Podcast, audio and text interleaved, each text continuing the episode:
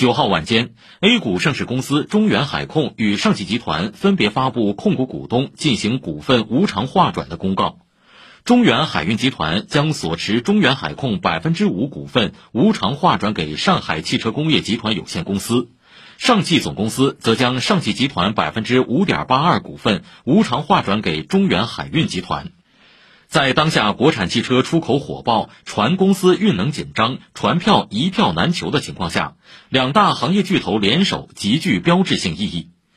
中汽协数据显示，今年前八个月，中国出口汽车九十点五万辆，同比增长百分之四十四点五，总量已超越德国，首次排名世界第二位，仅次于日本，